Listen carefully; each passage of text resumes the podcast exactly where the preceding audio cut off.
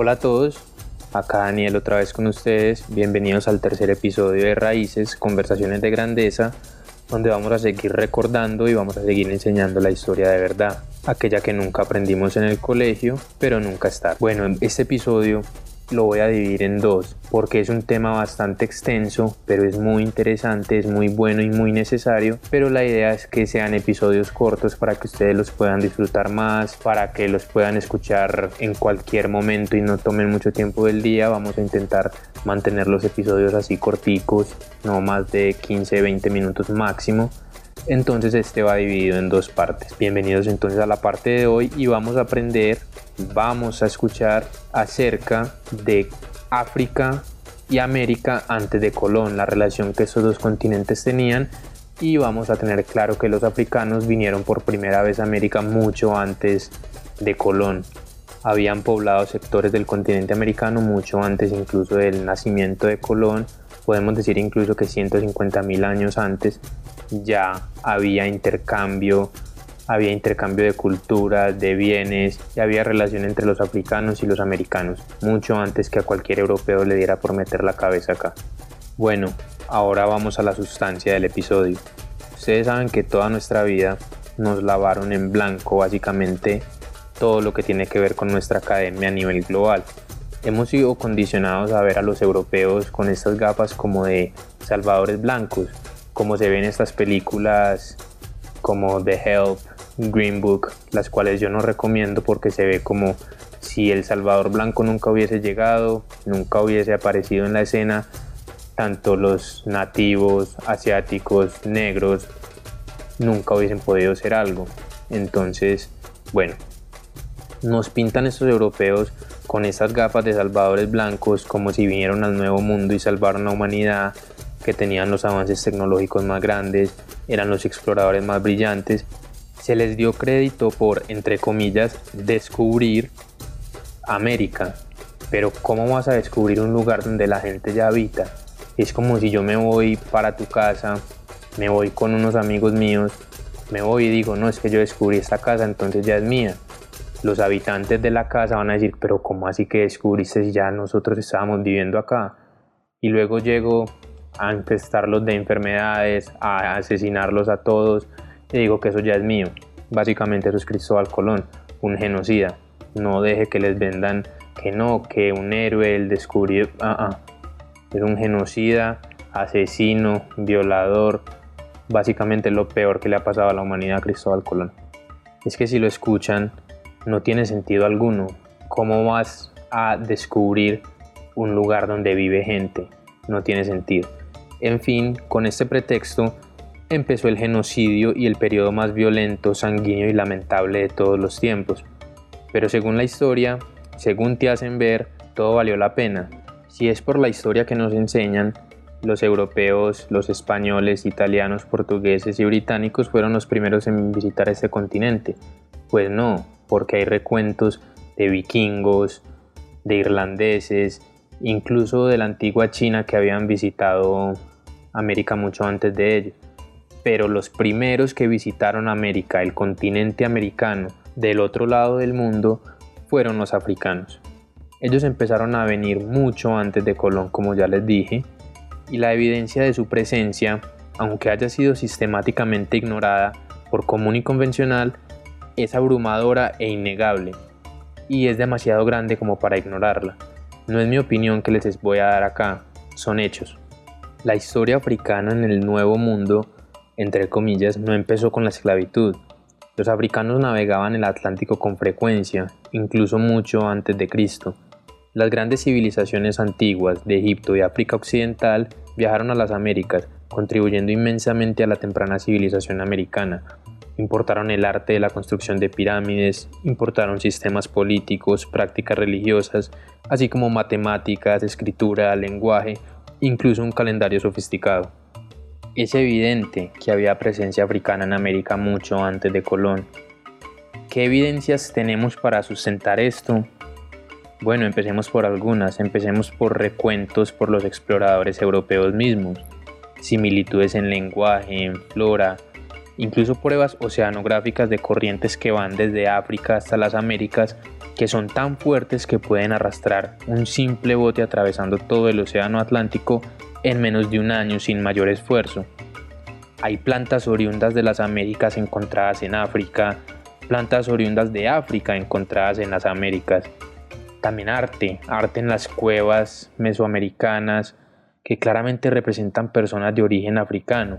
Son algunas de las evidencias que vamos a usar.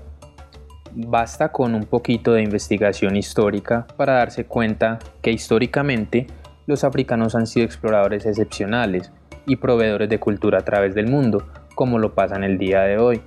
Nosotros somos los proveedores de cultura, sin la gente negra de toda la diáspora africana, la cultura no existe.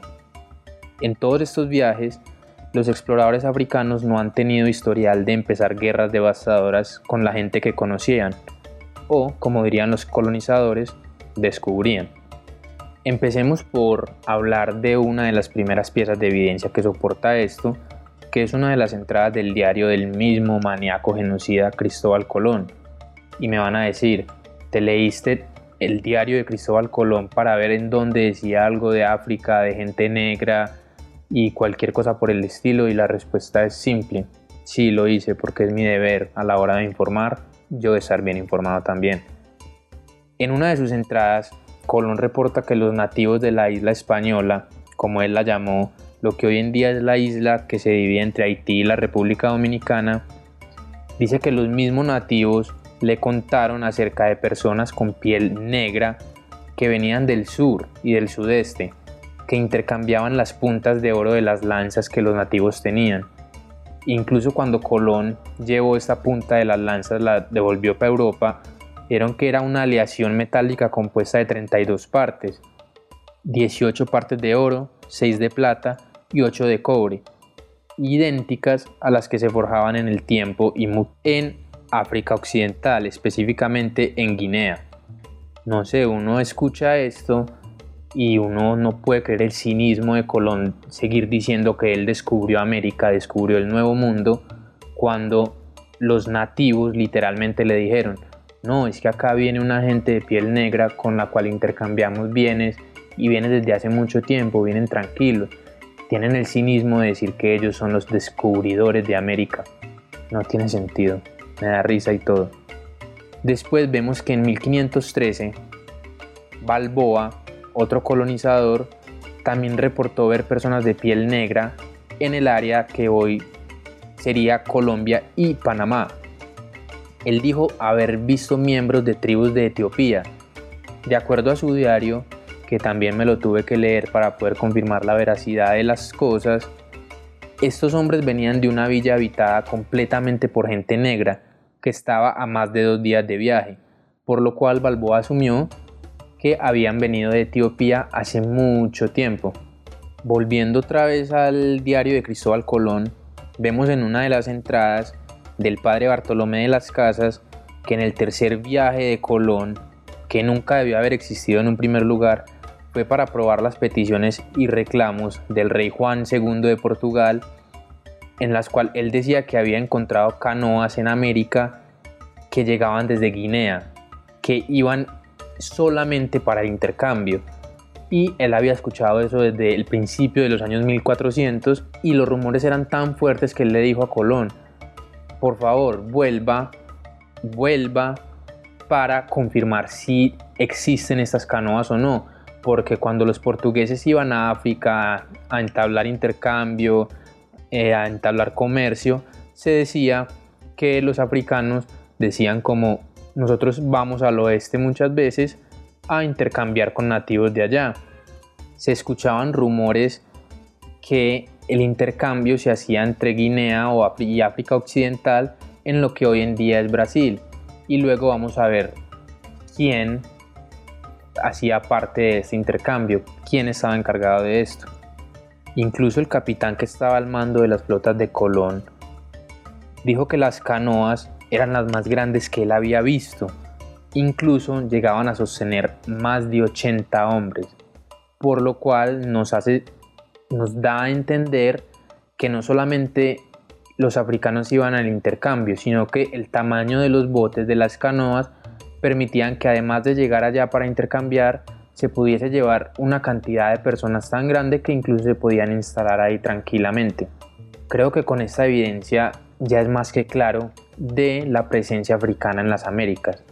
Pero si no basta la evidencia de los diarios, de los mismos colonizadores, de los mismos demonios, de los mismos conquistadores, diciendo que sí, que es que ellos tenían claro que los africanos iban a América primero que ellos, sigamos con más evidencia. ¿Cómo explicamos que haya plantas oriundas de África en América y plantas de América oriundas en África mucho antes de la llegada de los europeos? Por ejemplo, el maíz y el algodón, cosechas que son indígenas a las Américas, estaban creciendo en África y eran material de intercambio africano mucho antes del primer viaje de Colón. También la canabalía, la batata y la planta de banano encontrada en Perú daban muestra de esto, porque originalmente el árbol de banano fue presentado y enseñado a cultivar en España por los moros, que saben, espero que ustedes sepan que son africanos negros de piel oscura, pero si no lo saben, esperen el episodio en el cual les vamos a contar esto. En fin, no había prueba alguna de esa planta ser de origen americano, y aún así cuando los europeos pisaron Perú, la planta ya estaba acá, y los nativos decían que simplemente que alguien les había enseñado y les había traído el material para ellos cultivar el banano. También así lo fue el plátano, el maní y el tabaco, el maní y el tabaco alcanzaron tanto África Occidental como las Américas mucho antes de los europeos. Y incluso expertos botanistas brasileños dicen que la variedad tan grande que hay de, por ejemplo, el plátano, tanto en África como en América, solamente se explica como el intercambio entre estas dos culturas. Incluso el descubrimiento de narcóticos basados en plantas americanas dentro de los sarcófagos que guardan momias egipcias nos da evidencia del intercambio que había transatlántico. La toxicóloga alemana Svetlana Lavanova encontró residuos de la planta de la coca y la planta del tabaco al hacer un estudio luego de una exhumación de estos sarcófagos. Y la única manera que tenían estas sustancias de llegar al antiguo Egipto desde las Américas pues, es por intercambio, no hay, no hay otra posibilidad. Es decir, los americanos y los africanos estaban de fiesta mucho antes de que llegaran los europeos con el genocidio, las enfermedades, la esclavitud, la matanza, en fin. Y bueno, antes de que digan como no, pudo haber sido contaminación externa, que alguien limpiándolo estaba de fiesta y dejó residuos de coca y de nicotina, pues no, porque le pidieron hacer una repetición de los exámenes luego de la exhumación de la sacerdotisa en Utahui, pero volvieron a arrojar el mismo resultado de siempre.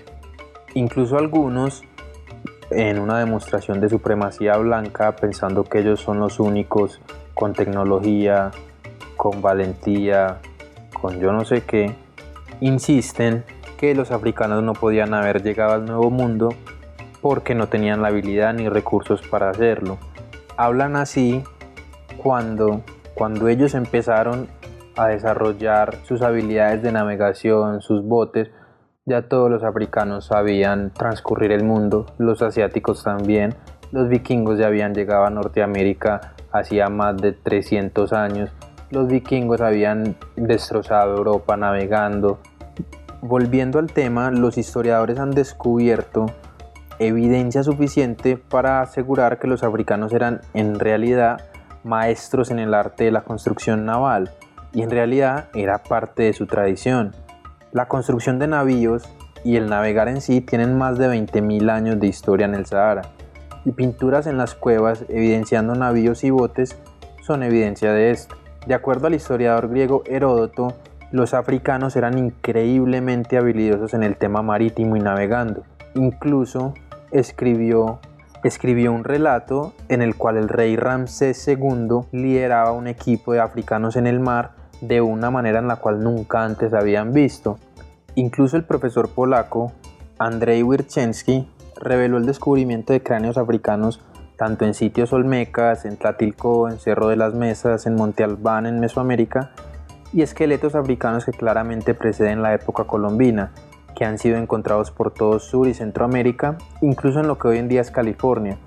Allá la tradición de marineros negros cruzando el Pacífico, yendo y viniendo hacia lo que hoy en día es California, es incluso más vieja que la divulgación de los primeros exploradores europeos, que por narración de los nativos americanos, hombres negros con pelo muy rizado y piel muy oscura hacían viajes desde las orillas californianas hacia el Pacífico en misiones de intercambio nada más.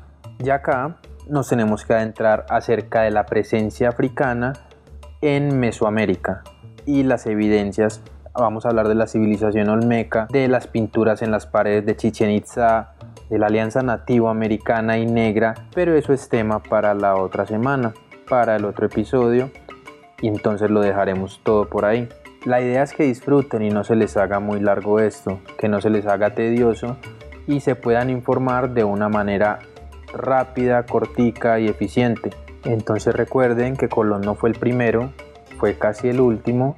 La otra semana culminaremos el tema y recuerden que es su deber aprender de la verdadera historia del mundo, no dejar que la historia bañada en blanco que nos meten en nuestro sistema académico sea la única que ustedes creen y conocen. Y acá estoy yo para eso entonces muchas gracias por escucharme otro día más. Hasta la próxima semana y recuerden, acá está Daniel en Raíces, Conversaciones de Grandeza.